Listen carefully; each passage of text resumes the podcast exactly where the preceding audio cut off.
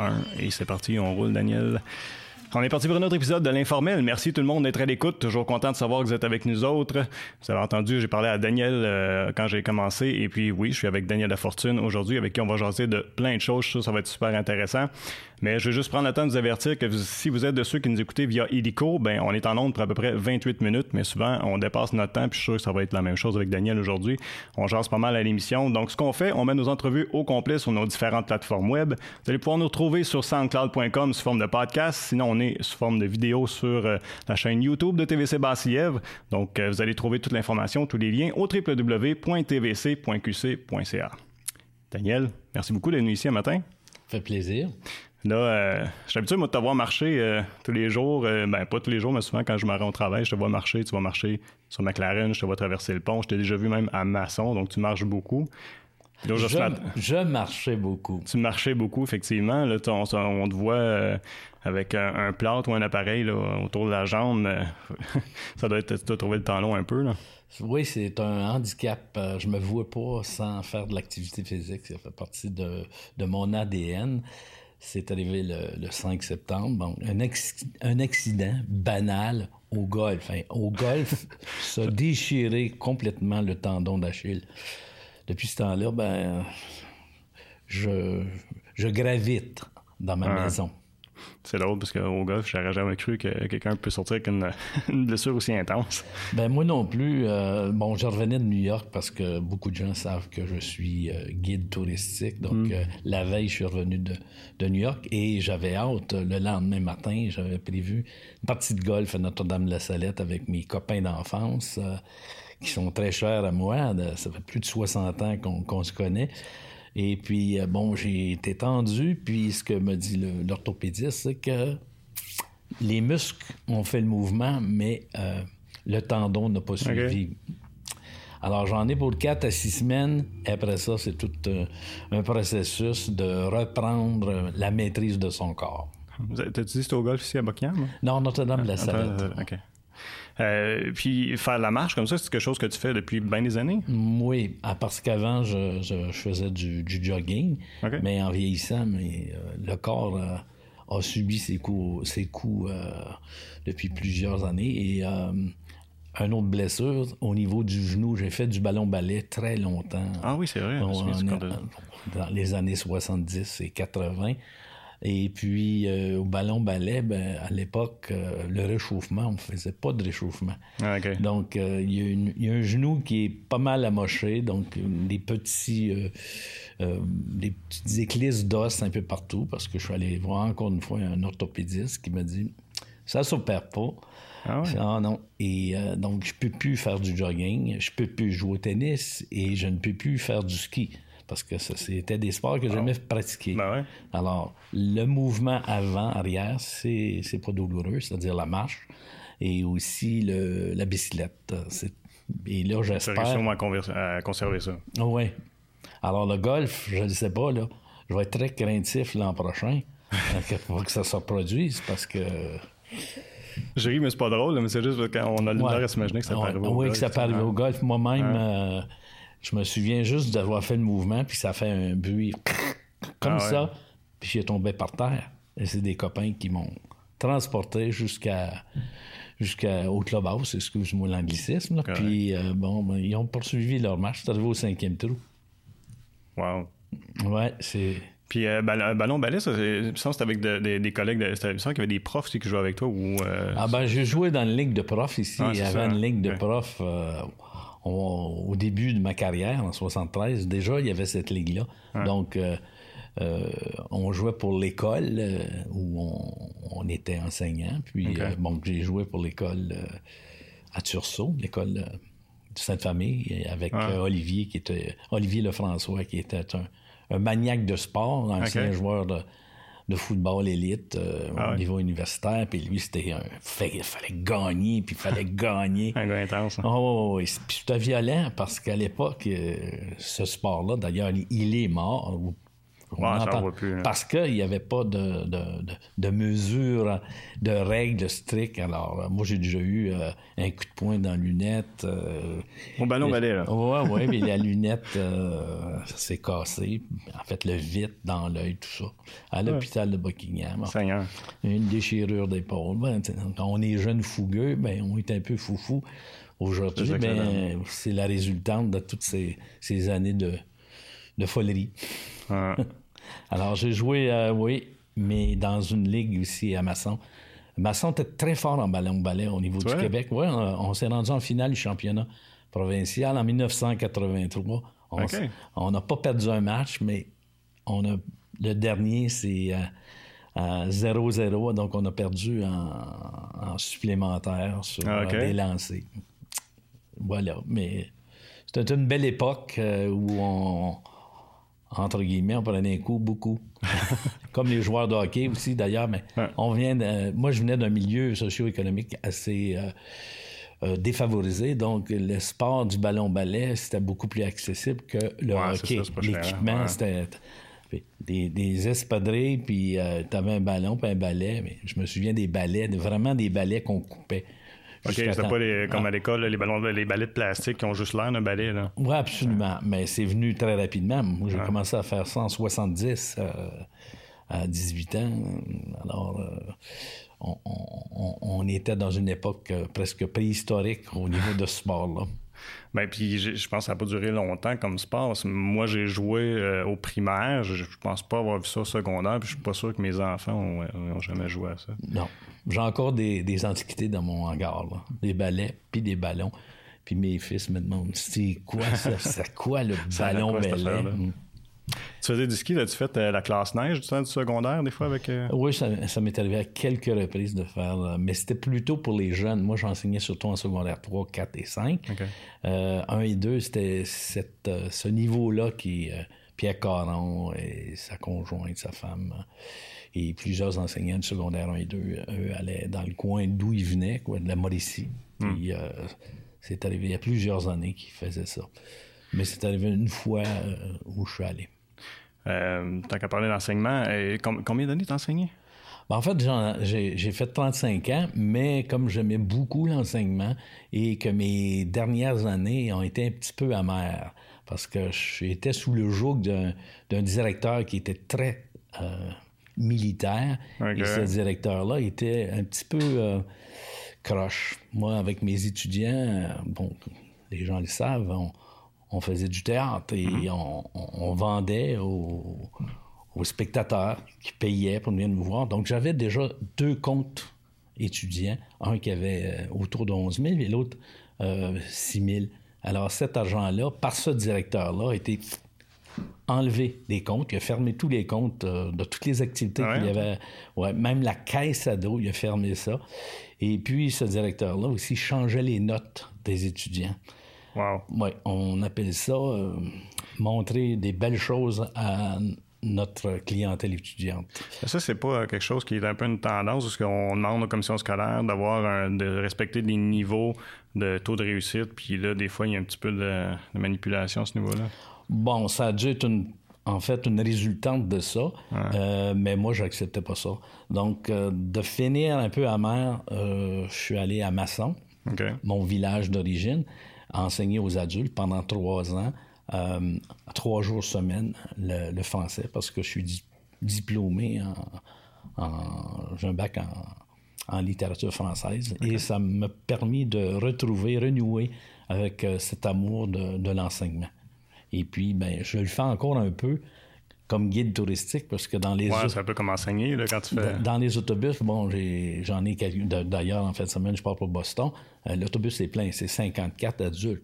C'est comme des ados aussi là. Hmm. alors je leur donne des cours d'histoire sur Boston des cours de géographie euh, pas de langue mais au moins d'histoire et de géographie. Puis euh, on, me le rend par l'échange par le partage et c'est un petit peu encore de l'enseignement et ça me passionne euh, c'est pour ça que tu as décidé de.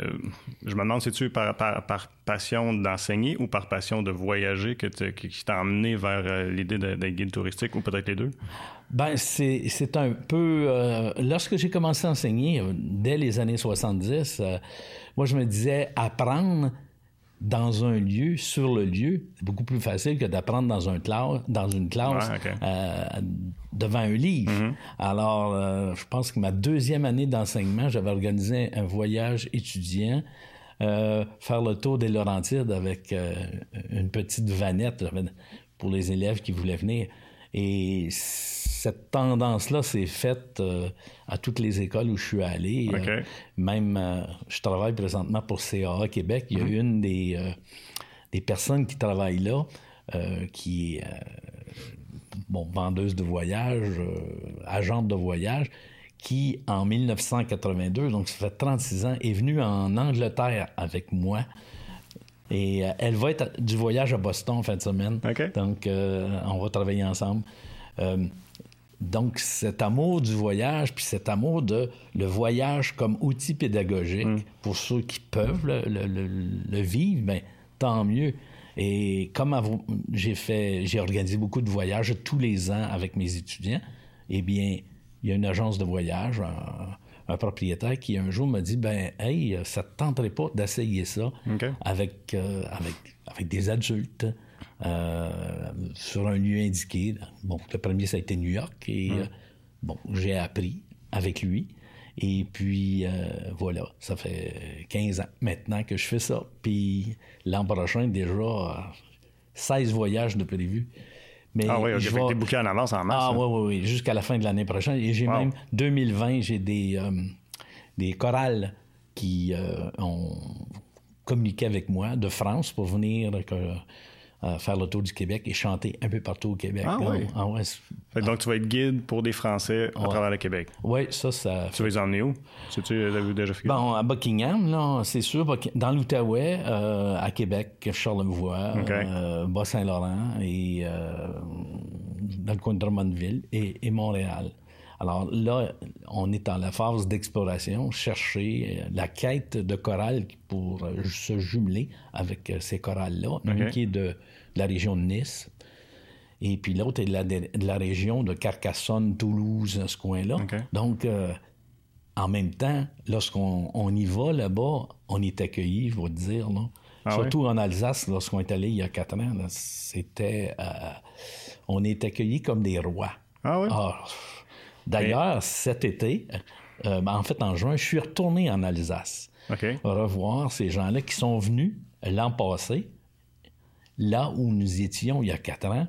Et ils ont fait une fête spéciale. Il était 45 qui m'ont accueilli dans leur vignoble. et euh, bon, ben évidemment, vignoble dit vin.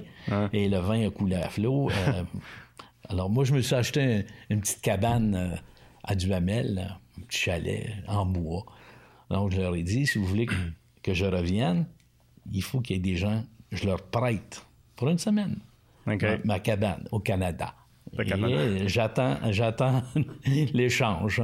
Donc, euh, les, voyages, on dit que ça forme la jeunesse, mais c'est surtout les échanges, mhm. la rencontre avec l'autre. Moi, mhm. ça, ça me fascine, ça, me, ça m'alimente de rencontrer les autres parce que les autres, même s'ils ont une culture différente, on est des êtres humains et qu'ils soient bleu, blanc, vert, jaune, noir, ils ont une culture puis ils sont des gens très sensibles c'est ce qui m'alimente comme personne. Hmm. De découvrir la culture des autres, c'est fascinant tout le temps. Oui. Puis j'imagine que tes élèves ont eu. Ben là, ben, ben tes élèves, ouais, ils vont C'était aux États-Unis essentiellement que tu allais. Euh, ben, j'allais aux États-Unis, mais je suis allé euh, en Europe six, six? ah fois. Ouais. Oh. Ouais. Je suis allé faire du ski dans les Alpes, je suis allé faire du vélo en Avec Hollande. Oui, oui, en Hollande, en Belgique. Euh, je suis allé me baigner sur la côte d'Azur avec des élèves. Fait la Loire en vélo. Plusieurs voyages comme, comme ça. Mais c'est toute une expérience que tu, leur as, que tu leur as permis de vivre. Absolument. Et ça, ben, il n'y avait pas d'Internet à l'époque. Je le faisais par la poste. Je trouvais. Euh, c'est moi qui faisais de A à Z. Et ce que, ce que je fais actuellement pour CAA, c'est moi qui faisais les hôtels, compagnie d'autobus, tout ça. Donc, le produit, là, je le connais de A à Z. S'il y a un mhm. pépin, je suis le responsable. OK. Mais tu es au courant aussi. En tout cas, j'imagine toute l'expérience que tu as quand il y a un pépin, euh, tu sais où t'enligner puis euh, comment arranger les affaires. On me dit quand il y a... Parce qu'il y en a toujours des pépins. Tu as 54 personnes. Il y a quelqu'un qui, pas tu l'as perdu. qui se désoriente du groupe. hein. Il va à droite, à gauche, il est parti aux toilettes, il revient, il revient pas. Euh, le retrouver, qu'est-ce que c'est? Bon, ben, euh, c'est toujours un stimulant euh, négatif, mais en même temps, c'est la résolution de problème. Il y a un problème, il faut le résoudre, puis il faut arriver à ce que cette personne-là rejoigne le groupe. Ça, c'est un... T'as jamais perdu personne. C'est euh, c'est arrivé qu'ils ne sont pas rentrés.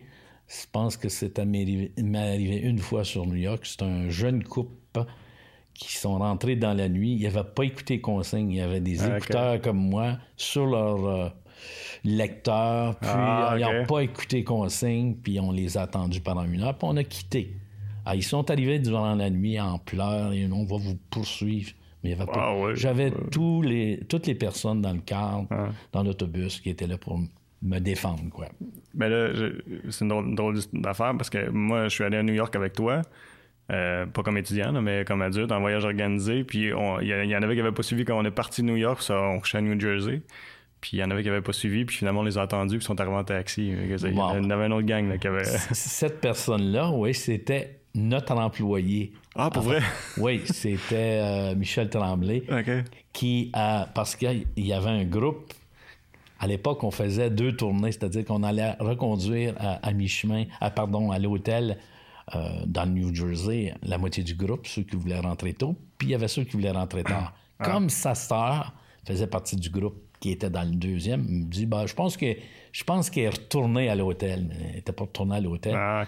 Alors, euh, bon, j'ai écopé dans une certaine mesure, mais j'ai payé une bonne bouteille de vin, puis j'ai payé le taxi de ma poche, réglé. 80 US. hein.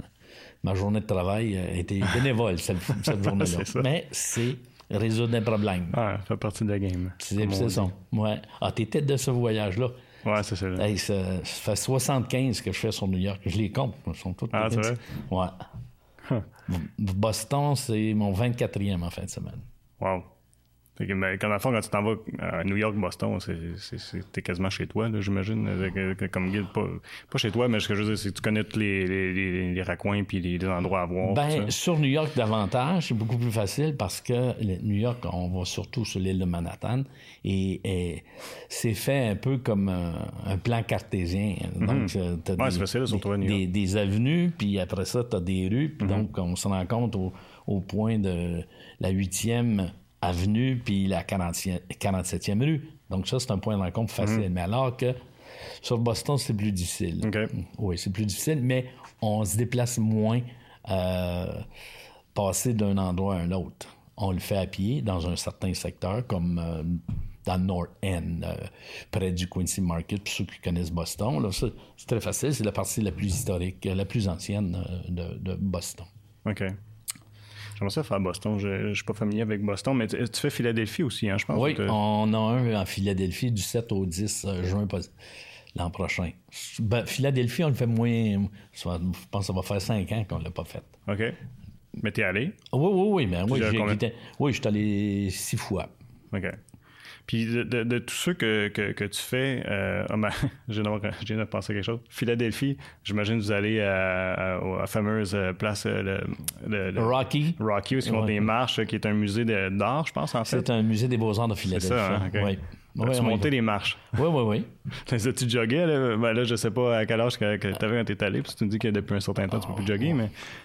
Euh, non, je les ai jamais joggés. Non, c'est parce que les, les, les marches en Philadelphie sont, sont larges, puis ils sont montantes, mais sur une longue distance. Au lieu que ça soit un escalier, là, plus proche d'un escalier, c'est plus euh, des marches à- hein. à- sur, une, sur une distance euh, beaucoup plus grande. Mais paraît-il, puis tu sauras me le dire, euh, que si tu vas là, c'est quasiment sûr que tu vas trouver quelqu'un qui va le faire, qui va, qui va, qui va, qui va grimper, puis qui va sauter en haut comme on le voit dans le film de Rocky, du temps que t'es là. Paraît-il que c'est c'est Ah, à ce point moi, les fois que je l'ai fait, euh, il y a du monde qui le jogue. Mais Ouais. de sauter comme ça, je ben, je n'ai pas été connaissant de ça. Mais Ah non, de monter à la course, oui. OK. C'est drôle parce que j'ai reçu aussi euh, euh, Germain Bisson euh, à- en entrevue, puis c'est un gros fan de Rocky. Puis lui, il est allé, il est allé cet été, là, puis il l'a monté, puis euh, il a vécu son trip de, son trip de Rocky, là, tu. Euh, mais, mais moi, du temps que j'ai été étudiant à- au secondaire, j'ai pas eu connaissance de voyage. Comment ça se fait? J'en ai pas fait. Ah. Mais je sais pas, y a-t-il un temps qu'il y en a pas eu ou t'as-tu pris des, des, des années que ça a été plus, euh, plus, plus tranquille? Euh, entre 86 91, euh, ça a été plus tranquille, je peux te dire ça. Parce que c'est assis à, à l'hôtel Windsor avec un, un ami de, de, de, de travail, euh, Guy Thibodeau, pour pas le nommer. Ah, ben je me souviens, on a déjà Puis, euh, ensemble. et on avait une passion commune, le vélo, parce qu'on avait fait en 82. euh, lui était euh, à- en résidence Gamelin, puis moi j'étais à Tursault. Un voyage avec sept étudiants de Buckingham jusqu'à Québec en vélo. Et on, est assis, puis on se dit, ben là, on devrait aller euh, en Europe, faire du vélo. On devrait amener. Et bon, moi, tout de suite, ça germe très rapidement et euh, je prends contact avec, euh, avec des gens en France à l'époque. euh, euh, non, c'est pas en France. On est arrivé à, Bel- en Belgique, à Bruxelles le 1er avril et il y avait des étudiants. Donc, 91, ça veut dire que les étudiants aujourd'hui ont 27 plus 17, ils ont 44 ans. C'est un peu plus vieux que toi. Et puis, euh, en débarquant de l'avion, les jeunes étaient tous stylés pour faire du vélo, beau costume en lycra. Il neigeait. 1er avril à Bruxelles. Et Guy Thibodeau, lui, avait des mitaines, une tuque. on riait de lui, mais on riait. On ne riait plus de Non, lui. rendu là, non. Alors, il a neigé cette première journée-là pour se rendre à Bruges. Et à Bruges, ben là, ça s'est calmé. Puis Bruges, c'est une très belle ville. On, a fait la Belgique et on s'est rendu jusqu'à Amsterdam. Euh, paraît-il, on peut le dire aujourd'hui, parce qu'il y a beaucoup à l'époque, tu sais, le- la marijuana va être légale dans la semaine prochaine ou dans deux semaines. À l'époque, euh, c'était toléré en, en Hollande.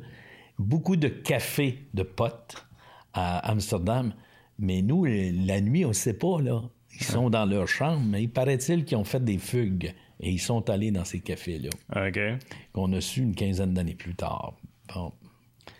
Aujourd'hui, c'est ça va être légal. Les temps changent. Oui, c'est ça.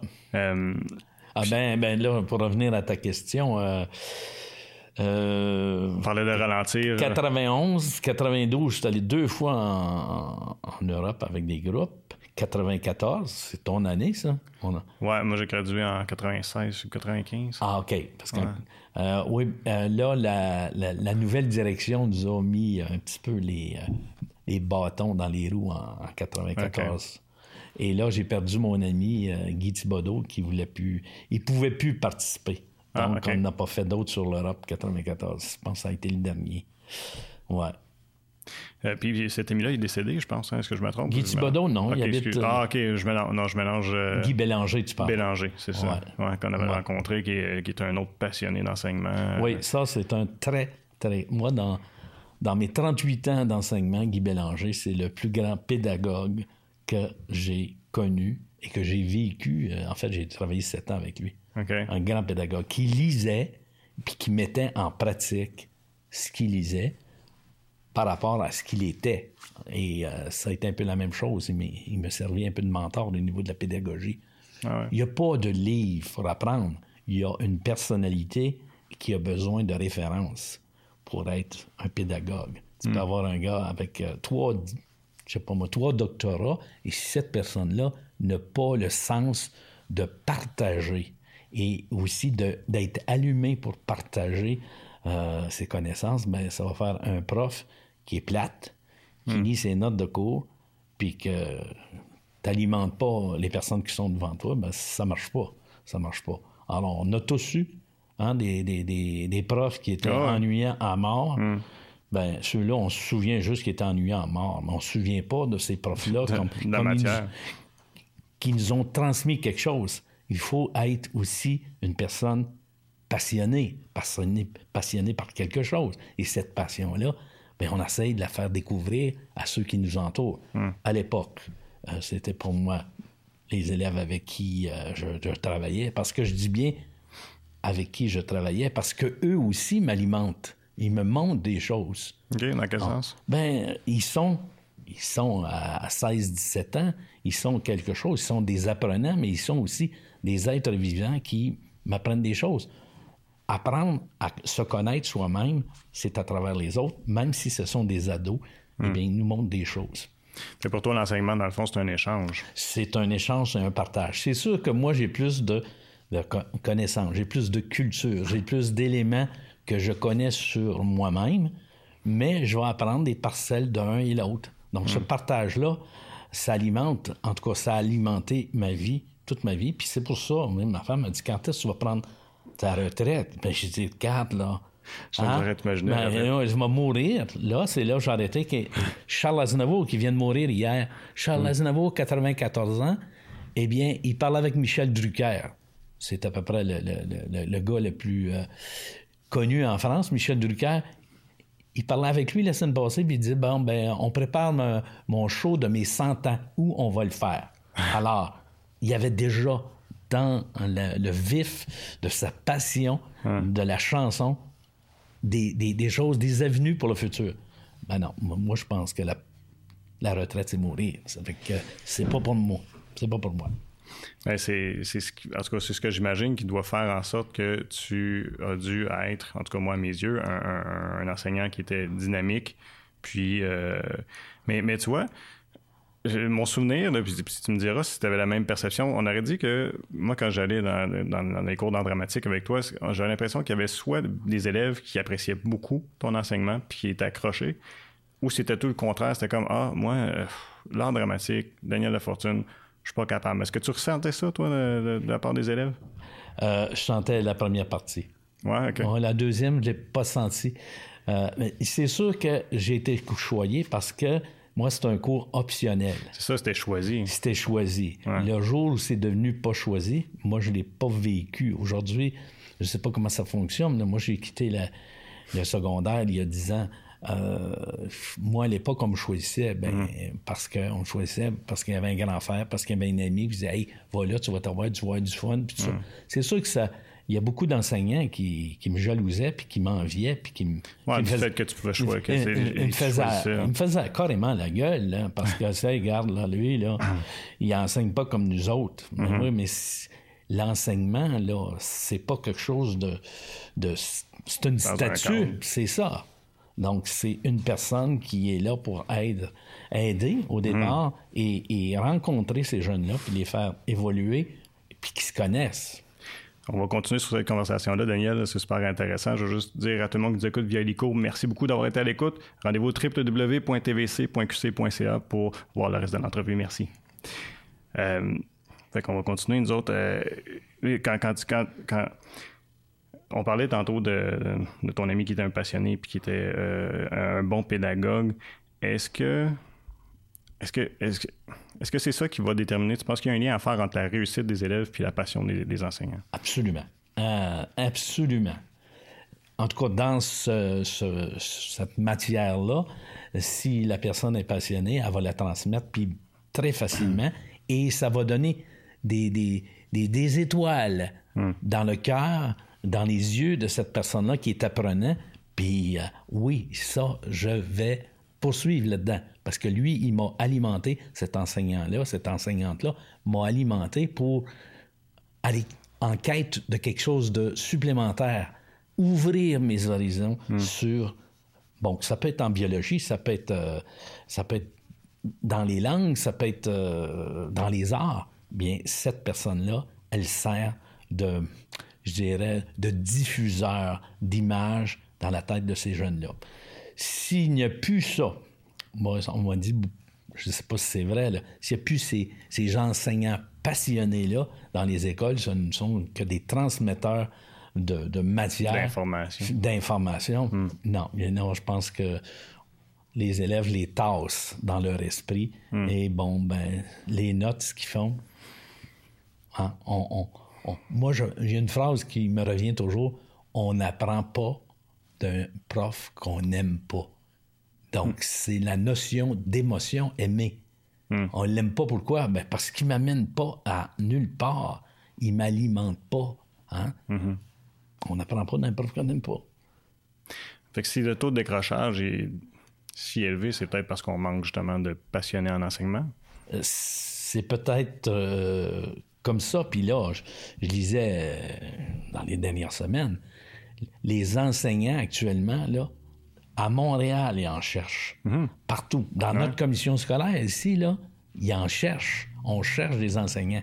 Et le taux de, d'enseignants qui quittent en moins de 5 ans, dans certaines régions, on parle de 50% des enseignants qui Incroyable. commencent puis qui, qui quittent. La raison, ben moi, euh, j'ai rien contre les parents, là, mais les parents, leur travail consiste à être parents à la maison, pas dans les écoles. Depuis que les parents sont rentrés comme guides politiques de l'école, je pense que là, ça. Parce que c'est peut-être une douzaine de parents qui font partie des conseils d'établissement. Ces parents-là décident de la vocation du lieu et du lieu où s'en va l'école. OK. Eh bien, ces patients, si c'est des gens qui sont de droite, hein, ça amène un type d'école. C'est c'est pas des gens de gauche qui sont élus sur le conseil d'établissement des écoles. Donc, ça donne des écoles de droite dans une, dans une école qui devrait être en, en, en- en mouvance. Alors, on essaie de... L'Église n'est plus présente dans les écoles, mais il y a encore des gens de pensée de droite qui sont dans les écoles, ceux qui dirigent. Alors, l'enfant, il est surprotégé dans les écoles, peut-être parce qu'il est pas assez protégé à la maison, je ne sais pas, là. Je lance l'idée, mais il est surprotégé. C'est pour ça qu'on a beaucoup d'agressions d'élèves sur des profs, sur des membres du personnel dans les écoles. Est-ce qu'avec le nouveau gouvernement, ça va changer? Parce qu'on parle qu'on va investir beaucoup plus dans l'éducation? Hmm. Parce que là, il faudrait le préciser, dans le fond, mais le moment où on enregistre, on est le lendemain des élections. Parce que là, je ne sais pas encore exactement quand ça va être diffusé. On est quoi? On est le 3 octobre, ça? Deux. Deux. Euh, ouais, ça cherche euh, euh, peut-être, en tout cas, s'ils si, vont de l'avant avec ça, mais est-ce que ça serait un bon changement d'après toi? Ben, moi, je pense que je pense que oui. Les changements, là, c'est toujours positif. C'est sûr qu'il y a des choses qui vont, qui vont être laissées de côté, mais je pense que le changement, et c'est ce que le Québec voulait, du changement. hein. Du changement en éducation, puis du changement dans le système de santé qui est. Ouais, ça, c'est un, ouais, c'est un autre cheval de bataille. Puis les, c'est- ouais, les, deux- les deux paliers du gouvernement provincial, ils ont beaucoup de travail à faire. Et tout l'argent, je pense que c'est 80% de l'argent qui va là en santé et en, en éducation. hein. Incroyable. Ouais. Puis, avait, puis on s'entend, il y en a beaucoup. Ça, en tout cas, c'est un autre, un autre, dé- une un autre gros- histoire. c'est un long débat, avoir, ça, là, mais euh, tantôt, tu disais euh, à propos de quoi, donc? J'essaie de revenir sur quelque chose que tu me disais. Grave, ça me revient pas, mais si jamais ça me revient plus tard, je reviendrai. Mais euh, je- je- quand on parlait de voyage tantôt, je, je serais curieux de savoir pour toi, parce que tu en, as vu du pays. Euh, si tu avais une place là, que tu aurais à recommander pour quelqu'un qui n'a pas fait de voyage ou quelqu'un qui voudrait faire son premier voyage, que tu dirais ça, c'est la place à pas manquer, tu dirais quoi? Ben, ça dépend qui est cette personne-là. Ah, Parce c'est une que- excellente réponse. Parce qu'à partir de cette personne-là, lui, ça peut être, un, je sais pas moi, s'il est un chasseur, ben, il veut peut-être aller dans le Grand Nord du Québec. Hein? Puis si c'est un pêcheur, il veut peut-être aller, euh, je sais pas moi, euh, près de la Manique, c'est plein de lacs. Euh, mais euh, moi, personnellement, j'ai fait beaucoup de pays. Bon, en Europe, j'ai fait la majorité des pays en Europe. J'aime beaucoup l'Europe. moi. Tu vois, moi, je l'ai pas visité, puis c'est là, c'est- la, première- c'est la première place que je voudrais voir. Moi, j'y vais Europe. à tous les ans parce que je suis attiré par la culture. Ben, Elle puis est- l'histoire, l'histoire est- L'histoire et la culture, elle est extrêmement importante. Nous, on a une culture qui se rapproche parfois des Américains. hein. Mm-hmm. Quand on voit des émissions à la con, puis je vais le dire, comme Occupation double Mm. et toutes ces XOXO-là, euh, qui euh, rendent euh, la personne plus, je dirais, plus, entre guillemets, plus niaiseuse qu'elle était auparavant. Ah, je comprends ce que tu veux dire, puis t'es pas le premier à le dire. Ouais. Alors, me semble que la vie, c'est plaisant quand on apprend des choses. hein. Le petit enfant, lui, euh, je, je retourne à mon enseignement. Quand je faisais en secondaire 4, le petit gars qui jouait sur la scène avec son petit camion, puis il faisait... brrrr. Les élèves de 16 ans me disaient, bon, il est, il est malade, lui. Non, je montrais et je démontrais que l'enfant, en jouant, il est en train d'apprendre les règles de conduite de l'automobile. Hein? L'enfant, en jouant, il apprend toute sa vie. Alors, le jeu, en théâtre, extrêmement important, mais le jeu dans la vie, pourquoi on l'a banalisé, on l'a laissé de côté? On peut apprendre par le jeu énormément, parce qu'on l'a on a appris lorsqu'on était enfant Mhm. par le jeu. Alors, par le jeu, on peut encore apprendre.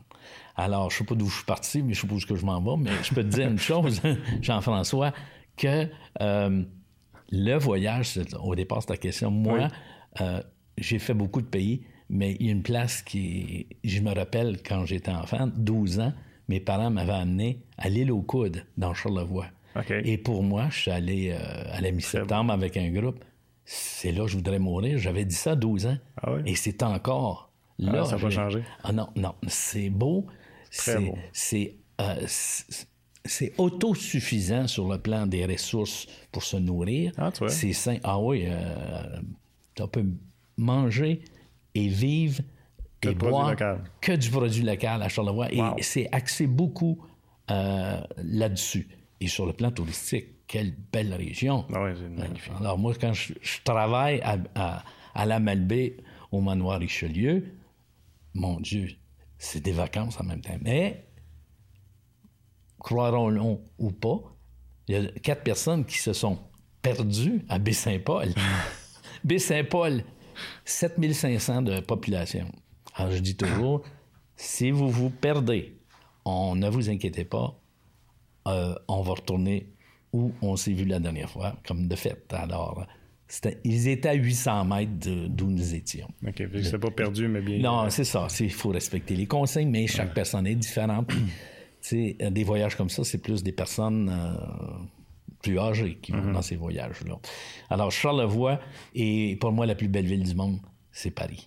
Paris, là. Ah ouais? ah, Euh, c'est- Tantôt, quand tu parlais des Français, tu disais ils- bon, qu'ils étaient super généreux, tu étais accueilli comme des rois. Mais moi, ce que j'avais entendu, c'est qu'ils étaient très froids. Fait que là, j'essaie de voir, ben, c'est-tu juste peut-être les Parisiens? Est-ce que. Parce que je- Pas non? du tout. Pas, du tout? Je vais dire, moi, ça. C'est drôle, J'ai vécu euh, six mois à Paris. J'ai, je fais 23 fois que j'y vais. Je retourne à tous les ans. Parce que, bon, il y a l'histoire. Hmm. J'aime toujours apprendre. Je vais dans les musées, je vais au cinéma. C'est pas du cinéma de l'industrie comme ici.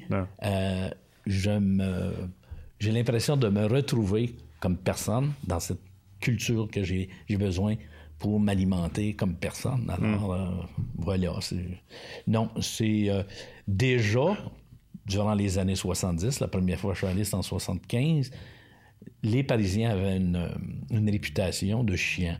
Mais euh, ce n'est plus comme ça. Et, même, et même la langue française est plus importante ici au Québec que là-bas. Alors, Ils sont rendus qui font de la promotion. Aux autres, j'ai vu des, des pubs passer qui pour essayer de ramener la langue française parce qu'ils l'ont très américanisée. Ah, partout, les pubs sur les, les, les commerces, c'est en, anglais. On, on, on anglicise, on anglicise des mots en publicité là-bas pour essayer de vendre parce que les Français, je sais pas s'ils ont un- une, euh, une espèce de une redevance aux Américains parce que c'est eux qui les ont libérés, entre guillemets, après la Seconde Guerre mondiale. Eh bien, on veut être américain, on veut voir New York. Et New York, c'est la ville. Ben moi, c'est Paris. Paris. Alors là-bas, je parle comme ça euh, avec les Français. tu, prends l'accent quand tu oui. Et quand j'accueille des Français, parce que je, je devais partir en Gaspésie avec des Français, mais à cause de l'accident, j'ai pas pu.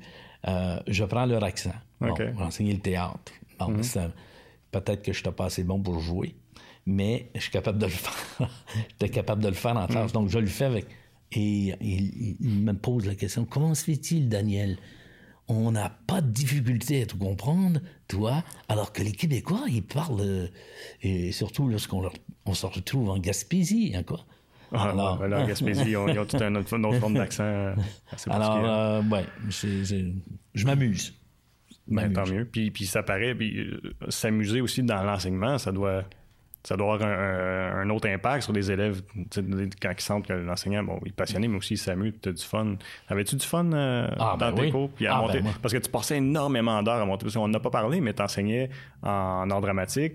Puis ben, on, a, on a effleuré que tu montais des pièces, euh, mais c'était énormément 35. de temps que tu passais. là. 35 pièces. Bon, pièces et, et spectacles euh, multitude, je ne sais même pas si Ben ça- oui, multitude, ça. Bon, en multitude, on a eu jusqu'à 117 sur 5. Oui, toutes mes midis étaient là. C'était du temps euh, donné. Mais quoi, C'était passionnant, c'était plaisant. Et le jour où je, parle, je reviens au directeur qui me coupait, lui, il m'a coupé complètement de cette passion-là. Il m'a sorti de l'auditorium. autres? non, il m'a ah. sorti de l'auditorium. Alors, c'est un moment où ça a changé pour la salle des jardins et tout ça d'abord, non? Euh, non, non, ça, c'est arrivé après. C'est lors de l'incendie. Ah, OK. Hein, ben, regarde, ce qui arrive à, l'école secondaire Montbleu, là, actuellement, ben, ça, hmm. ça, ça, crée des, euh, des, des conflits là, entre... Hmm. Euh, les élèves de mon de secondaire de l'île qui ne veulent pas les accueillir. Hmm. Nous, on vivait euh, cette année-là, le reste de l'année, à sur. Il y a eu un, bout de temps, je pense que c'était deux, deux, deux, horaires aussi. Mais ça n'avait pas touché les classes autant que non, mon bleu. Parce que c'était juste l'art dramatique qui était touché, dans le fond, c'est vous autres qui, qui, la... C'est ça. C'est ça, le cœur. Le cœur. C'est à partir de où, euh, Multitude? Multitude, c'est un directeur que j'avais à l'époque, euh, Gilles Clément, qui m'avait dit ah, Hey, tu devrais essayer de faire quelque chose. Tu aimerais faire un, petit spectacle d'une période d'une heure, 75 minutes, parce que c'était ça, les cours, euh, comme il se faisait le polichot à Papineauville, parce que lui, il était OK, le polichot avait commencé avant. ah, oui, J'avais toujours eu l'impression que c'était l'inverse, que le polichot avait ah. suivi... Euh, non, et, et, lui, comme il était originaire de Papineauville, bon, ben, je dis OK. Donc, on a fait un spectacle la première année qui, au lieu de 75 minutes, était deux heures et demie. C'était trop long. Alors, il fait. Oui. Et bon, ben, il a donné une thématique annuelle. Moi, je partais, exemple, d'une œuvre de Van Gogh. OK, La nuit étoilée, c'est dans un cabaret à l'extérieur, puis il y a des personnages. Euh, ben, à partir de cette œuvre-là, on créait des morceaux, et chansons, dansées, humour par hmm. rapport à cette œuvre-là. Fait qu'on on avait toujours conscience de fallait que ça ressemble à ça. Ça pouvait sortir de cette œuvre-là. Il y en a une, en tout cas, c'était La Noce. Je me rappelle, La Noce. Et là, on était parti d'une œuvre de euh, Jean-Paul Lemieux. C'était une, grande table où il y avait à peu près une trentaine de personnes. Je ne sais pas si tu te souviens de cette œuvre-là. On la faisait euh, en classe. mais ben là, on va la faire en vrai. Alors, on a fait un spectacle. Et les spectacles avaient 24 morceaux. On ciblait 24 fois 5 à peu près 120 minutes au lieu de 150. Et ça donnait un spectacle sur deux, euh, deux, deux, cours, une plage horaire, une première demi d'à peu près 67-68 minutes, ainsi de suite.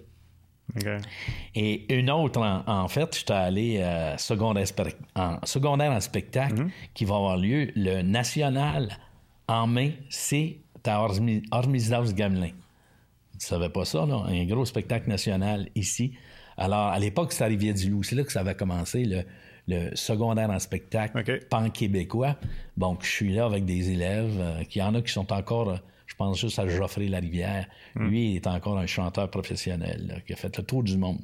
Et euh, ah, lui, il chantait Amsterdam. Je suis allé chercher un costume avec un bonnet de pluie en caoutchouc, puis des algues. J'étais allé sur le bord de, du Saint-Laurent chercher des algues qui mettent ça sur son, son manteau de pluie. Et c'est là que je trouve une bouteille. Une bouteille avec un message, bouteille à la mer. Ah oui, ben, c'est ça la thématique, bouteille à la mer. Ça, l'année suivante, ça a été le spectacle de multitude. On a ouvert, puis on a lu la lettre. Et là, c'était quelqu'un qui vivait une peine d'amour. Ça aurait pu être une chanson de Charles, Charles Aznavour, quoi. Et à partir de cette bouteille-là, on a créé un show de de, de 2h10 à peu près à partir de la bouteille. Et là, on a, moi, je suis retourné à Rivière-du-Loup pour essayer de trouver qui avait. C'est ça, ouais. Et puis finalement, c'était un Français. Qui ah avait oui, écrit ah, c'est drôle, ça revient au franc. Ah, oui, avec qui tu as beaucoup de D'affinité.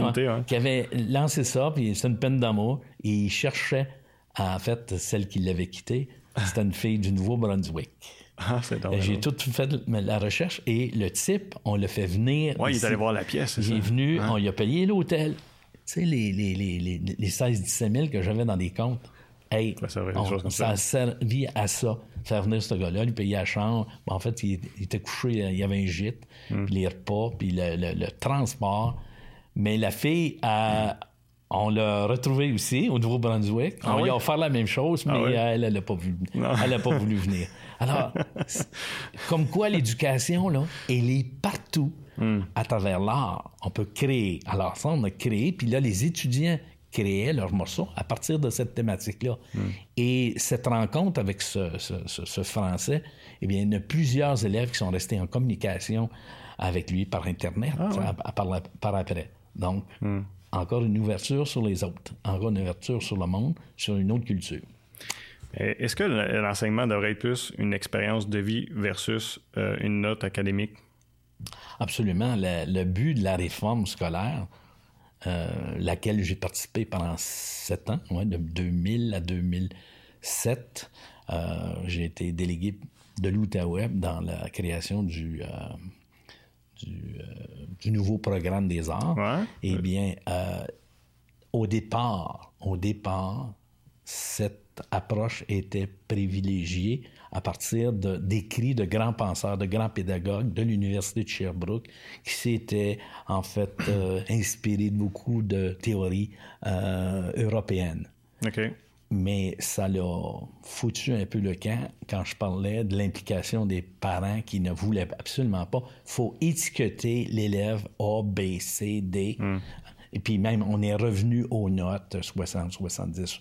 Alors, ça n'a pas pris la direction que ça devait prendre. ça l'a pris, mais ça l'a, la tangente est revenue vers, vers la droite, vers la droite, malheureusement. Et euh, il reste, euh, il en reste, je sais pas moi, je, je- je ne suis plus dans le milieu depuis dix ans. Il reste quoi et comment?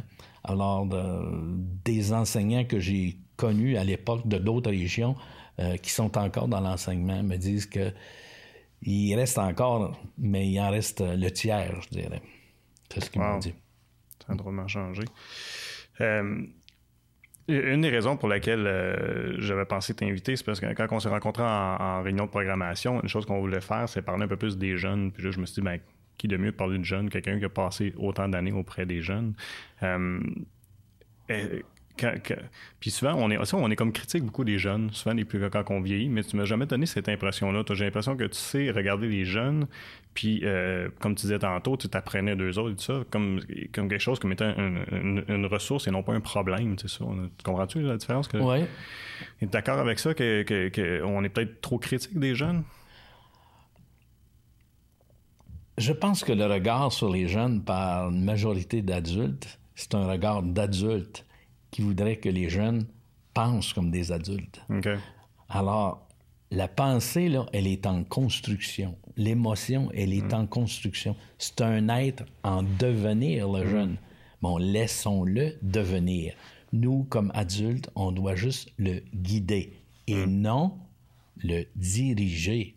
Parce que le diriger, on tente de, de l'amener à être un peu comme on est soi-même. Et pourtant, le jeune, lui, il est différent. C'est une personne unique. il est une personne unique et il faut saisir cette occasion pour que cette personne unique-là ait le mieux euh, d'éléments, ait le mieux d'affinités euh, avec elle-même, à travers les autres, à travers les adultes, pour se définir, pour se construire et être une personne dans un milieu social la plus euh, enrichissante, la plus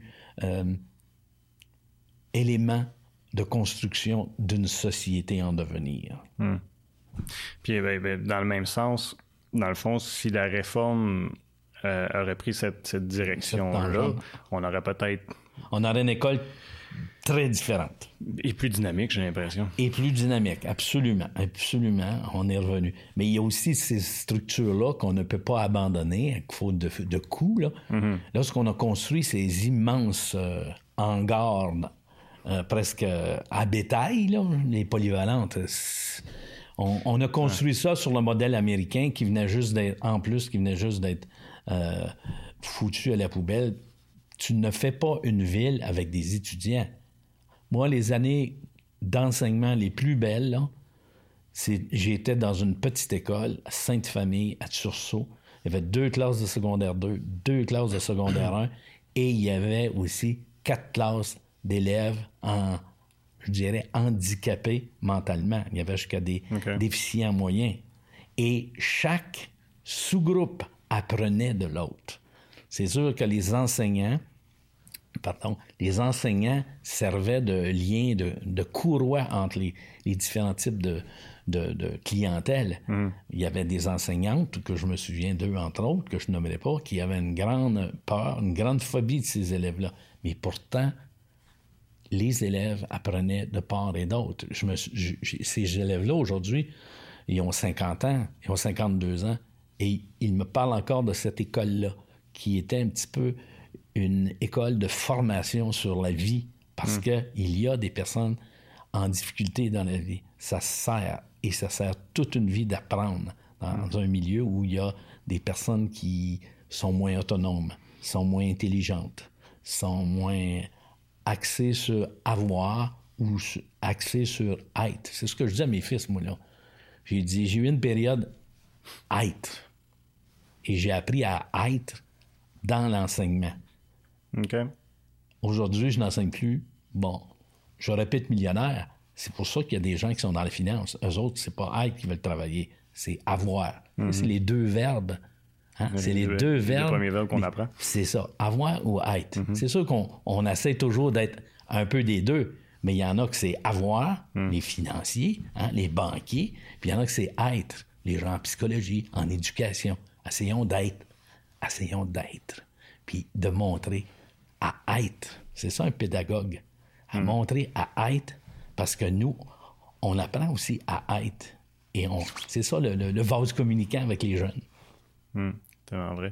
Puis, euh, à bien des égards, euh, il y a des grands penseurs qui ont écrit là-dessus que quand tu développes euh, puis je suis sûr que tu seras en témoigner de ton expérience, mais quand tu développes le être, puis à, te, connaître, puis de faire dans la vie ce, qui, ce que tu es, et non pas ce que tu dois faire pour avoir, mais tu deviens une personne, es une personne plus accomplie, plus heureuse, plus. Euh, c'est, ce que on constate de plus en plus. Mm-hmm. Ouais. Euh, tout ça, puis on n'a pas parlé encore de cinéma, puis il faut en parler parce que là, tu, viens ici pour faire la chronique de cinéma. Euh, tu es de retour avec euh, Florelli à son émission euh, d'Infomag. puis moi, je te connais comme chronique, en cinéma, chroniqueur en cinéma, merci, depuis longtemps. puis ben, en fait, as-tu déjà fait la, la chronique ailleurs qu'à la TVC? Euh, non. Côté cinéma, non. Quand tu écrivais dans le journal, c'était juste parce que CSCV t'invite, ça. Ah oui, mais j'ai déjà écrit des, chroniques sur le cinéma dans, dans, le journal. il, y a, il, y a, 25 ans, oui. ben c'est ça. Ben, comment ça a commencé? C'était quoi tes premières euh, chroniques euh, C'est en cinéma? Euh, en fait, c'était en cinéma, c'était dans les arts, c'était dans la culture. OK, fait que c'était pas juste cinéma. ça a commencé, quand j'ai commencé, le 7 janvier 1985, où j'ai un coloc à l'époque qui est maintenant directeur d'école. je l'ai vu hier par hasard, où je suis allé voter à l'école Monseigneur Charbonneau, qui s'appelle Charles Morin, qui a, travaillé, Charles Morin.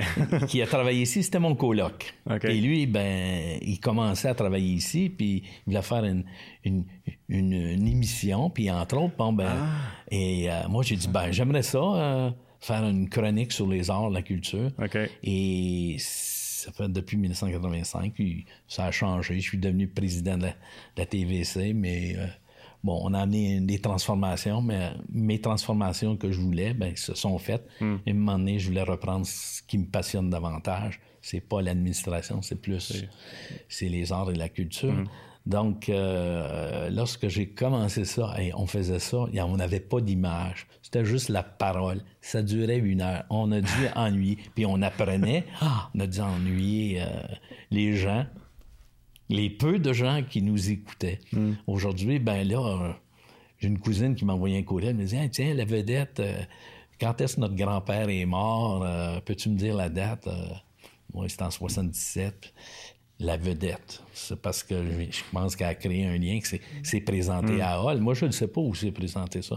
Ouais, mais on est rendu réseau, c'est ça, avec ma TV. Fait que là, euh, ouais, on a plus de visibilité, c'est sûr. Puis là, avec l'avenue d'Internet, tout ça, ça a tout changé, comparativement quand tu as commencé. Où est-ce que... En fait, je pourrais même pas dire à cette époque-là si c'était juste Buckingham ou si ça allait aussi. Là... C'était Buckingham, Masson, Angers. OK. Euh, l'ange gardien, nécessairement. Même l'ange gardien n'était pas encore ah. non, branché. Alors, de art et culture, ben, mes passions étaient. Euh, mes, mes passions, c'était le cinéma et, le théâtre, c'est sûr.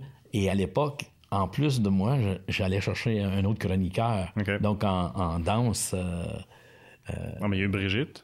Oui, oui, en danse. Moi, j'ai connu, mais... Brigitte, oui, elle, elle, était en danse, mais il y en a eu une autre avant. Ah, il y en a même deux, je pense qu'il y a eu Sylvie Descartes. Ah, Puis avant ça, c'est. euh, elle s'appelle Poirier. Je- on parle des années 60, 80, la fin des années 80. Poirier, pas Suzanne. Je pense que c'est ça, Suzanne Poirier. OK. Ouais. Je pourrais pas t'aider, je sais pas. Euh, Et, et il y a eu. ah, bon, mon ami euh, Guy Bélanger qui avait une facilité avec la pédagogie, mais qui Ah, il est fond- venu ici aussi? Oui.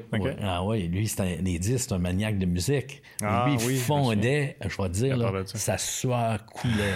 lui, ça le, ça le déchirait de faire une émission Ah, à, à vois. télé. Ah oui.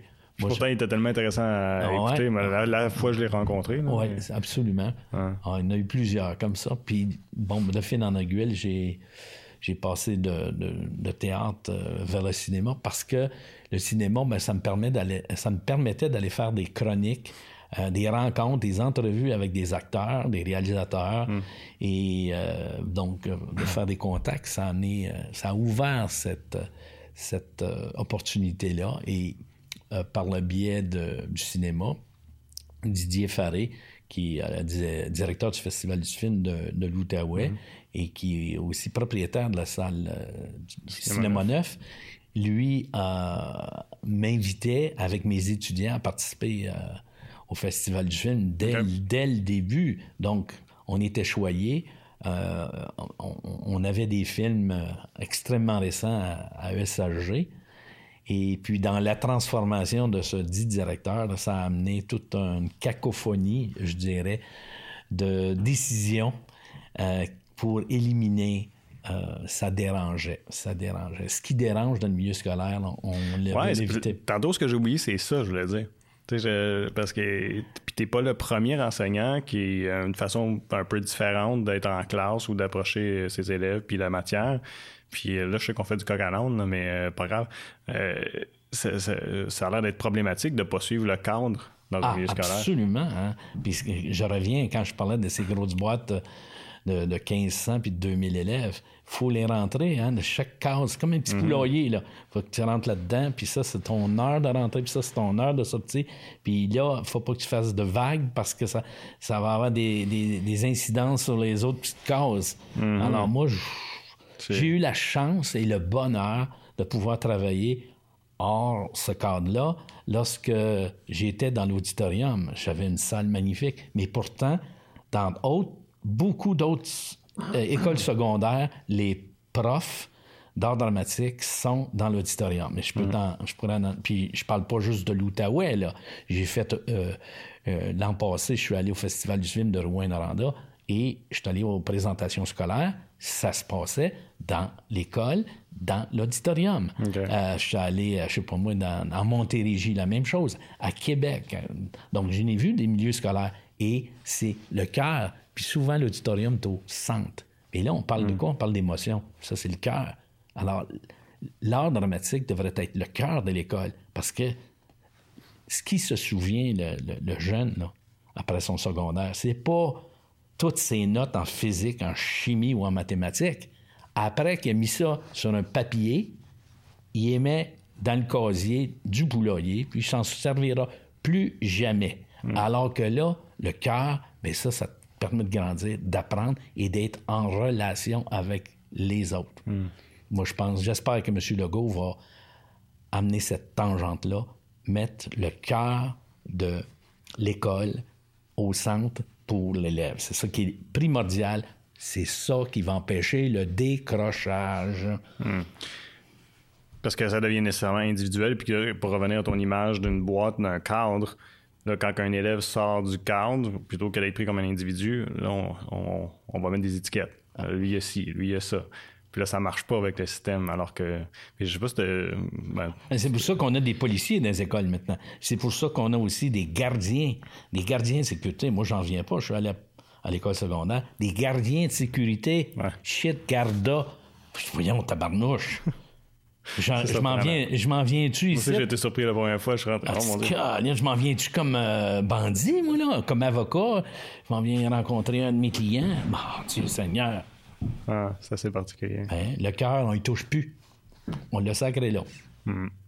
Alors, je peux être critique du milieu scolaire, parce que j'ai adoré ça, puis parce qu'aussi, euh, parce qu'aussi ce qu'on est en train d'y faire à l'école. Hein? L'école n'est plus une école. C'est une grande et une grosse garderie qui coûte une fortune. Et dans une garderie, qu'est-ce qu'on fait avec les petits? Ben, on les attache tous avec un petit lien, puis on promène sur la rue. Ben là, on les attache pas. On les attache, mais en restant dans chaque petit casier. Hmm. Quand est-ce qu'on va avoir. Ben là, tu viens de m'enflammer, là. Ben, quand, quand, est-ce qu'on va avoir des directions scolaires qui vont mettre leur culotte puis qui vont décider. Moi, là, le système scolaire, là, c'est un échec. Hmm. Est-ce que c'est 72, 80, 82? C'est un succès, ça? C'est pas ça qui est succès. C'est de faire de ces élèves-là des êtres à part entière dans une société. Une hmm. pénurie d'employés. On manque de main-d'œuvre partout. Mais créons, créons des, citoyens qui vont pouvoir de plus en plus entrer dans ces, ces, systèmes de travail. Hmm. Puis ce genre d'approche-là pédagogique, il y en a dans d'autres pays, puis je, ne me trompe pas, c'est en Finlande. En Finlande, qui est le, taux le plus élevé de réussite. Euh, Absolument. Quand, quand, je parlais que Bon, Monsieur Couillard, euh, Monsieur, pardon, Monsieur Legault, là, dans, son approche, lui, c'était d'abolition des commissions scolaires. Mais si mhm. tous ces argents-là, là, si on les, on les enlève au niveau administratif, on met ça dans les classes. On met mhm. ça aux profs. ce que je lisais ce matin, là, c'est qu'une des, des conditions là, que M. Legault dit, bon, mais les jeunes enseignants, quand ils commencent, là, on va les monter de 8 000. Bon, je pense que c'est 45 000 quand un prof commence. Ça prend 17 ans avant qu'il arrive à 82 000, grosso modo. Là. Ben, le policier, lui, commence à 53 000. Puis après 5 ans, il a atteint le sommet. Je pas, 75 000 avant qu'il soit lieutenant, capitaine, ainsi de suite. Ben, si on donne un salaire décent aux enseignants, peut-être qu'ils vont rester plus longtemps. Ben oui. Puis, on n'aurait pas une pénurie. Là. Puis si on diminue le nombre d'élèves par classe, parce qu'il y a encore des profs passionnés au primaire énormément. Mhm. Mais. Mais ils tiennent là par passion. C'est carrément ça. C'est pas pour les conditions de travail, c'est pas pour le salaire. C'est par passion. Comme les infirmières dans les hôpitaux qui restent là, qui sont. Mais tu comme moi, moi j'ai le sentiment qu'on on dirait quasiment qu'on prend pour acquis, ils sont passionnés, on va en abuser quasiment. Tu sais, de, de, cette passion-là, de dire euh, c'est pas grave, on n'a pas besoin d'améliorer leurs conditions de travail ou, peu importe, ils sont là pareil. Mais j'espère qu'un jour on va être. Euh, on va être géré pas par des gestionnaires, même si ce sont des anciens enseignants qui ont mm. une vision. Il y en a qui ont des plans de carrière pour devenir directeur, directeur. Mm. Que ce soit des pédagogues qui soient en tête d'une école et même d'un pays et même d'un Québec. Mm. Hein? Là, ça va faire du monde passionné qui vont faire rouler ce, ce peuple-là cette mm. nation-là. Euh, regarde, là, on avait des, des spécialistes en médecine. Qu'est-ce qu'ils ont fait? Hein? Ils ont flatté les leurs. Ils ont des conditions, pas en or, pas en platine, en diamant. Ce sont les mieux payés au Canada. La maison à Robertval, si tu la payes 300 000, ben, ta main ici, à Buckingham, est 600 000 tu la mets à Toronto, 1 million point deux. Hmm. Ben là, on a notre neurochirurgien, là, il y a une maison là-bas, là, qui coûte quatre fois moins cher, mais il y a un salaire plus élevé que celui à Toronto. C'est une aberration totale. Ouais, c'est ouais. C'est toute une ligne qu'on pourrait exploiter aussi, ben, en parler longtemps. C'est ça. on a parlé, on a, on a, on a touché au cinéma, on s'est en allé là, mais et, et, bon, je voudrais revenir peut-être sur, le festival du film, parce que moi, je fais encore ben le, cinéma est encore une passion qui m'a amené à aller au festival. J'ai parlé de Rouen-Noranda. Je suis allé à Saint-Jean-de-Luz, ça, c'est du bord de l'Atlantique, euh, près de Biarritz. Je, suis allé quatre fois à Angoulême, Angoulême où j'ai j'ai adoré ça, mais Angoulême, c'est rendu le deuxième plus gros festival. Ah, il y a Cannes, puis en France, peu près Maintenant, il y a Angoulême. Et là, euh, les stars, tous les grands noms, ils sont là. Ah Parce que c'est une petite ville de 50 000 de population, et puis c'est le, le TGV direct, 2 h 40 minutes, Paris, Angoulême, direct. Alors, ils débarquent, ils sont accueillis, ils rencontrent les, les- les cinéphiles, mais là, il n'y a plus de place. On a même euh, ouvert un cinéma qui faisait 30 ans qu'il était fermé. On l'a tout retapé cette année euh, à Angoulême. Alors, j'ai eu la- la- la- le plaisir et maintenant, je chapeaute un- depuis Saint-Jean-de-Luz, où je suis allé là, je, je vais m'inspirer. Et j'ai vu que euh, il y avait un jury étudiant. Le jury étudiant donnait au film gagnant 10 000 euros. Ça, c'est à peu près 16 000 Seigneur. il dit, Ah nous, nous, on donne rien, mais on donne un prix. Et donc, il y a un jury étudiant. Et euh, le jury étudiant, ça fait deux années qu'il existe. C'est moi qui chapeaute ça. Et euh, ce jury-là a choisi les mêmes films que les adultes. Ça fait que les Ah, étudiants, intéressant. là, c'est pas des deux de pique, là. Ah, C'est des gens qui aiment le cinéma Mm. et puis, bon, ben, ils sont capables d'analyser, de comprendre et de voir surtout ce qui les touche. C'est pas des, des jeunes qui voient juste du cinéma américain. Mm-hmm. Donc, et cette année supplémentaire, deux des élèves de mon jury, du jury étudiant, Mm-hmm. qui étaient six, ont été appelés à aller dix jours en France au, au Festival du film d'Angoulême. OK. Toutes dépenses payées. wow. Donc, c'est, c'est des étudiants de collégial et c'est des étudiants du secondaire. J'en ai jusqu'à 3, 4, 5. Chaque école me mandate un élève pour faire partie de la, du jury. Mais cette année, il y avait ça de supplémentaire, mais je pense pas que ça va exister encore parce que c'était le 50e anniversaire de l'Office franco-québécois qui a offert deux billets de gratuité et Angoulême payait bon, les repas, euh, le gîte. Comme nous, nous avons fait la, même- nous avons fait la même chose pour deux étudiants euh, d'Angoulême qui sont venus euh, en mars dernier. Donc, je, je- Didier Faré me consulte un peu dans les choix des films. Je vais, je vais le voir à Montréal, puis là, ben, ça, qu'est-ce que t'en penses, tout ça. Parce que, comme en juin, je suis allé voir euh, 24 films à Paris. Bon, il y en a. Ben, ma passion, c'est ça. Donc, euh, je l'alimente. Je suis pas payé pour faire ça. là. Je fais ça par passion dans la vie. Bon, je suis capable de me permettre un billet à 750 pièces. Il y en a qui vont s'acheter euh, une TV. Moi, la TV, je- j'utilise, mais très rarement. Une fois par année, me payer un billet à 750 pièces. Pourquoi pas? Pourquoi pas? C'est ça. Bon, les films, je les paye là-bas. Ça me coûte. euh, J'achète une passe de 5 films. Bon, au lieu de payer 14 piastres, ben, ça m'en coûte euh, 10. Parce que je suis un aîné maintenant. ça fait que ça te donne un petit privilège. Un, un petit, fri- ah oui, un petit privilège. Alors, euh, je mange très peu, puis je me paye une bonne bouffe euh, pendant que je suis à Paris. Une bonne, un bon soir avec une bonne, bouteille. Et voilà. Et voilà. Euh, puis, est-ce que- est-ce qu'il y a eu un moment dans ta vie où est-ce que ça a fait, où est-ce que ça, ça, ça a cliqué toi, pour toi le cinéma, où est-ce que mettons un film qui a fait comme wow, que tu as réalisé la magie du cinéma. là? Moi, je pense que c'est lorsque j'ai été enfant. Ouais. à Masson, euh, noir et blanc TV. hein, OK. c'est à peu près en 58-59. là. Euh, c'est euh, The Wizard of Oz. Ok. C'est un film avec la, la mère de Lisa Minnelli, Judy Garland, qui joue la petite fille. I'm going on the yellow brick road. Ils l'ont fait the en couleur, hein, je pense. oui, ils l'ont. Ouais. Euh, maintenant, il a été fait en couleur en 1939, ce film-là. OK. Il fait- Mais à l'époque, il n'y a pas de couleur dans les. TV. Toi, tu peut-être pas connu ça, la TV en noir et blanc, ça. avec le, le gros, euh, gros Indien là, Non, qui, non. qui ouvrait euh, la, la TV, je sais pas moi, à 5 heures le soir, parce que le jour, il n'avait pas d'émission. Ben, ce film-là m'a- est venu me chercher. J'ai toujours essayé de le revoir, puis d'essayer de- de trouver des films comme ça qui, m- qui m- m'inspirent. Et euh, ben, moi, je me souviens d'être étudiant au collégial, euh, à l'universitaire. euh, il y avait un cinéma, le cinéma Vendôme à Hall, où il y avait du cinéma euh, européen, des grands films qui venaient. Alors, je- j'étais là toutes les fins de semaine. Donc, ça m'a toujours fasciné ce qu'on pouvait faire avec l'image sur l- l'histoire de gens.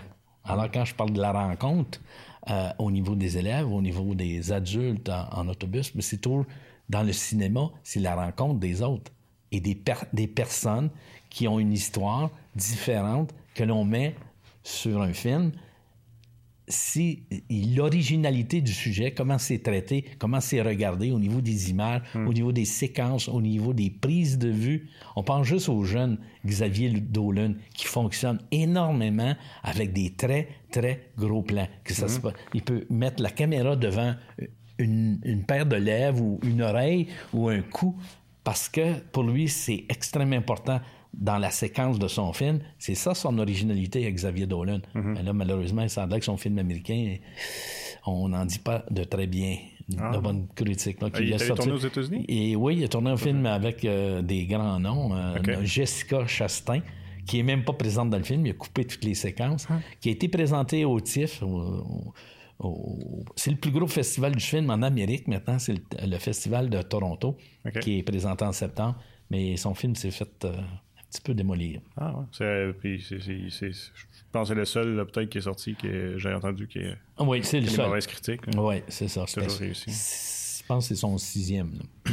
Je sais pas si c'est dû à cause du succès de Denis Villeneuve que les Américains s'intéressent plus euh, à ce qui se passe au Québec pour Ah, moment. Denis Villeneuve, Jean-Marc Vallée aussi il tourne aux États-Unis. Ah, c'est. Il y en a plusieurs. Philippe Falardeau aussi il a fait des films américains. C'est un, Ah, gars de- c'est un gars de Hall, ça.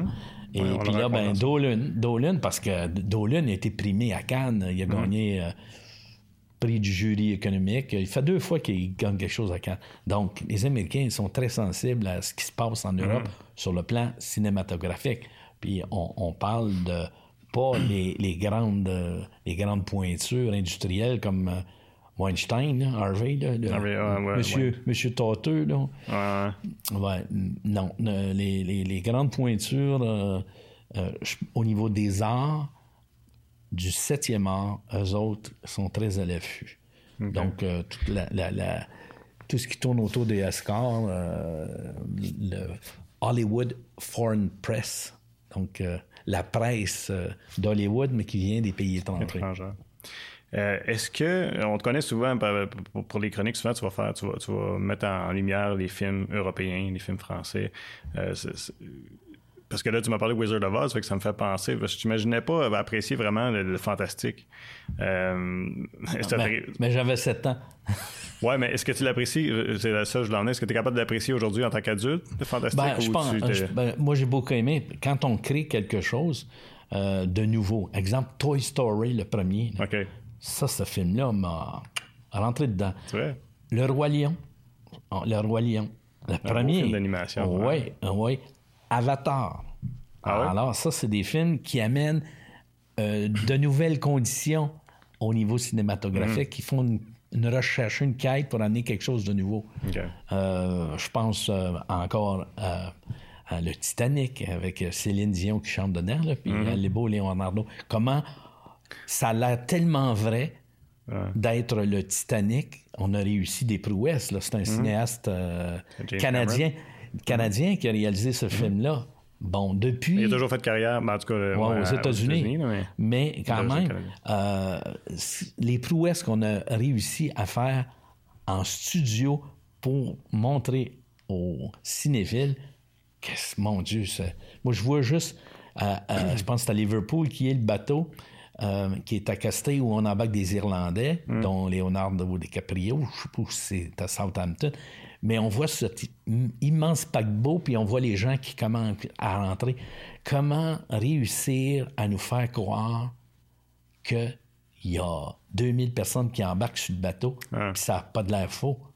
Non, c'est impressionnant. C'est impressionnant ce qu'on réussit à faire. Et Cameron l'a réussi avec ce, ce- ce film-là. La particularité, je trouve, avec, avec si on parle de cette époque-là, de Titanic, puis là, honnêtement, je ne l'ai pas revu depuis bien des années. là. je ne sais pas à quel point ce serait réaliste que si je le regarderais aujourd'hui, mais euh, lorsque les effets spéciaux comme ceux-là ils sont utilisés pour justement nous livrer quelque chose de vrai, Bonifier l'histoire. c'est ça, plutôt que de faire le spectacle avec les effets, les effets spéciaux. Bonifier l'histoire ou être l'histoire. Mm-hmm. Ouais, comme tous ces Papa t'es mort, je les appelle comme ça. C'est des pléiades de, de, de tirs.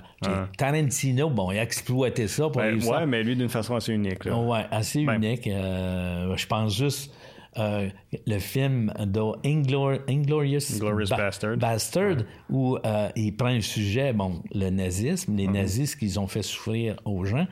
Et puis là, ben, on inverse ça, puis on, on redonne euh, la monnaie de la pièce aux Américains, mm-hmm. pardon, aux nazis. Mm-hmm. Bon, comment on a traité le sujet? C'est très bien, c'est justifié. Mm-hmm.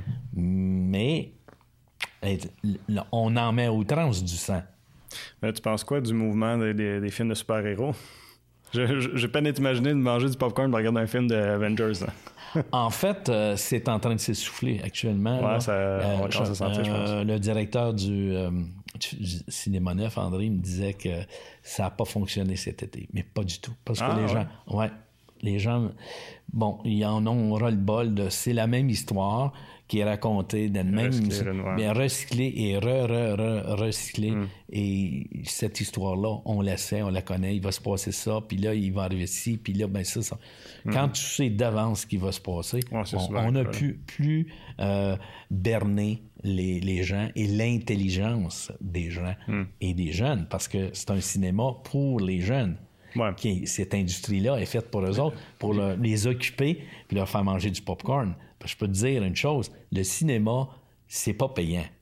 C'est le popcorn qui est payant. C'est le popcorn qui est payant. Mm. Puis ça, ça vient directement du directeur du cinéma euh, que je connais, que je, côtoie, qui vient à New York justement au mois de décembre, ah. depuis le temps euh, qu'il voulait aller à New York, mais voilà.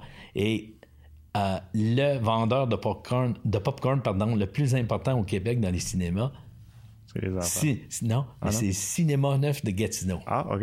Ouais. Hum. Moi, quand je, j'ai des représentations euh, pendant le festival du film, le, matin ou l'après-midi euh, tôt, eh bien, les, les, écoles me demandent est-ce qu'on pourrait avoir la cantine ouverte? Mais c'est de voir ces jeunes-là qui vont dépenser 27, 28 dollars, popcorn, gros popcorn, mm. grosse liqueur. Mm-hmm. Euh, le, le, le, The Works, mm. comme on dirait les Américains, pour aller voir un film et est à 2 dollars. Puis là, on s'insulte que ça coûte 2 dollars pour les amener au cinéma. Puis là, ça monte à 5 dollars parce qu'on manque de sous, là. Le festival manque de sous. Pour les étudiants, 5 dollars. Mais c'est le transport scolaire qui coûte une fortune. OK, parce qu'il est.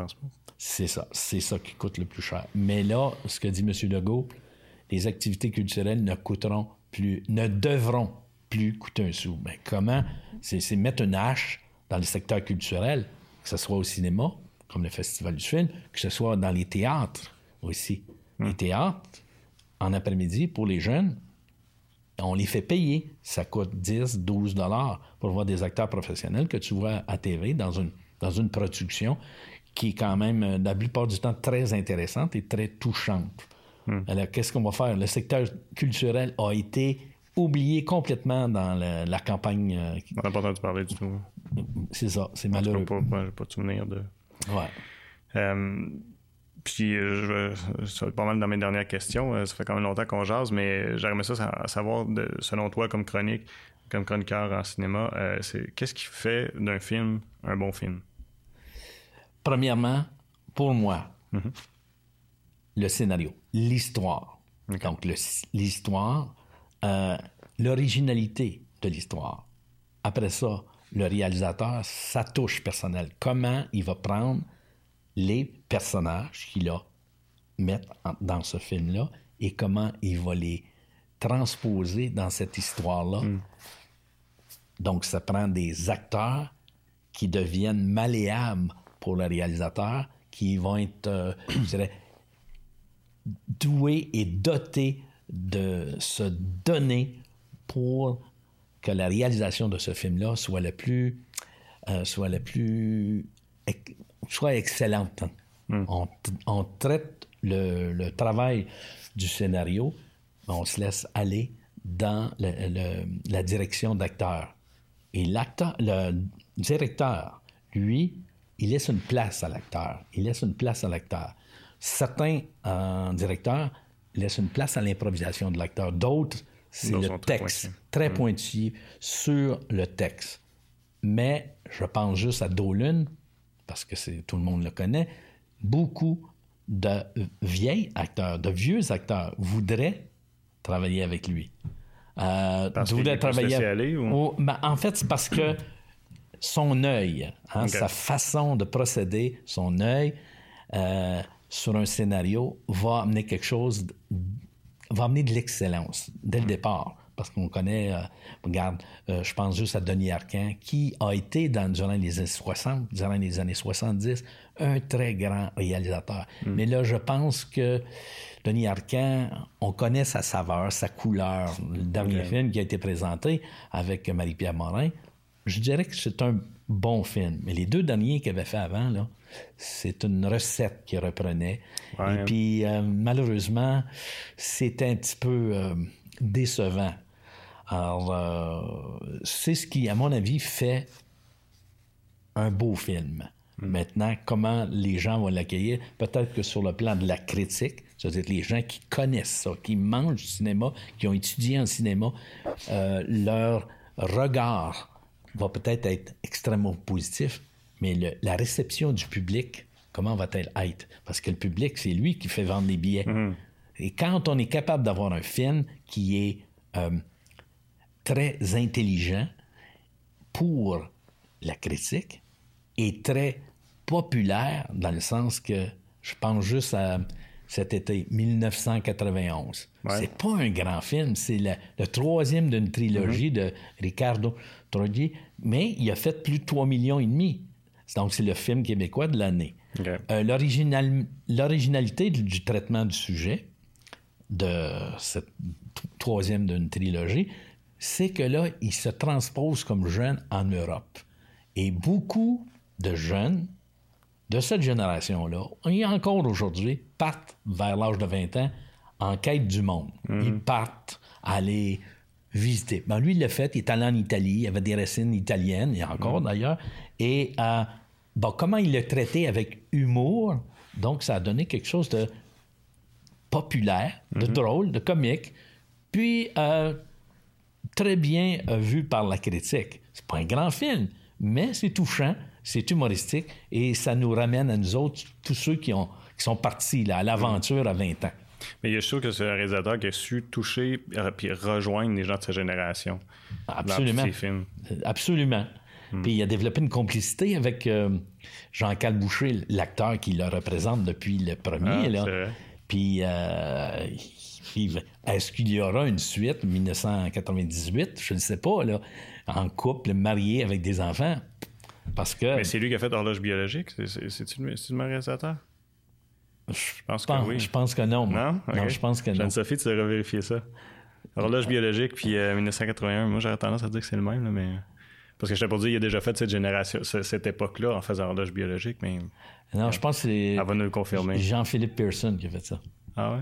Je connais. Je sais que c'est un, un, autre réalisateur de, de, la ville de Québec qui a fait ça, avec sa gang. Euh, Patrice Robitaille, il y a Julie Le Breton. Euh. Ouais.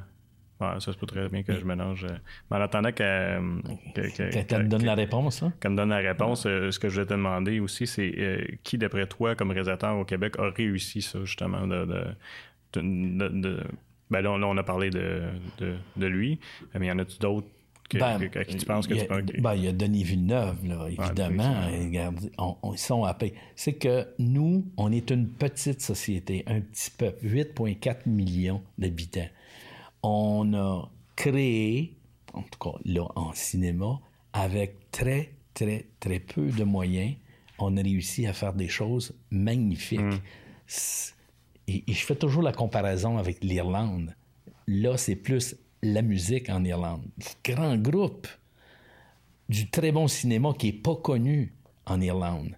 Petit peuple avec très, très peu de moyens je pense à YouTube euh, en mhm. musique, mais il y a des grands réalisateurs et, des grands acteurs. Daniel Day-Lewis, pour moi, c'est le meilleur acteur au monde qui a annoncé sa retraite, qui a joué des films magnifiques. Je sais pas si tu le connais, Daniel de My Left Foot. C'est un réalisateur irlandais. Euh, Daniel Day-Lewis qui a joué dans le film de Ignacio. Je connais le nom, mais je suis pas capable de Il a joué dans le film euh, où, euh, avec Javier Bardem, et il y a toujours. Ah, j'oublie, je m'éloigne trop de mon sujet.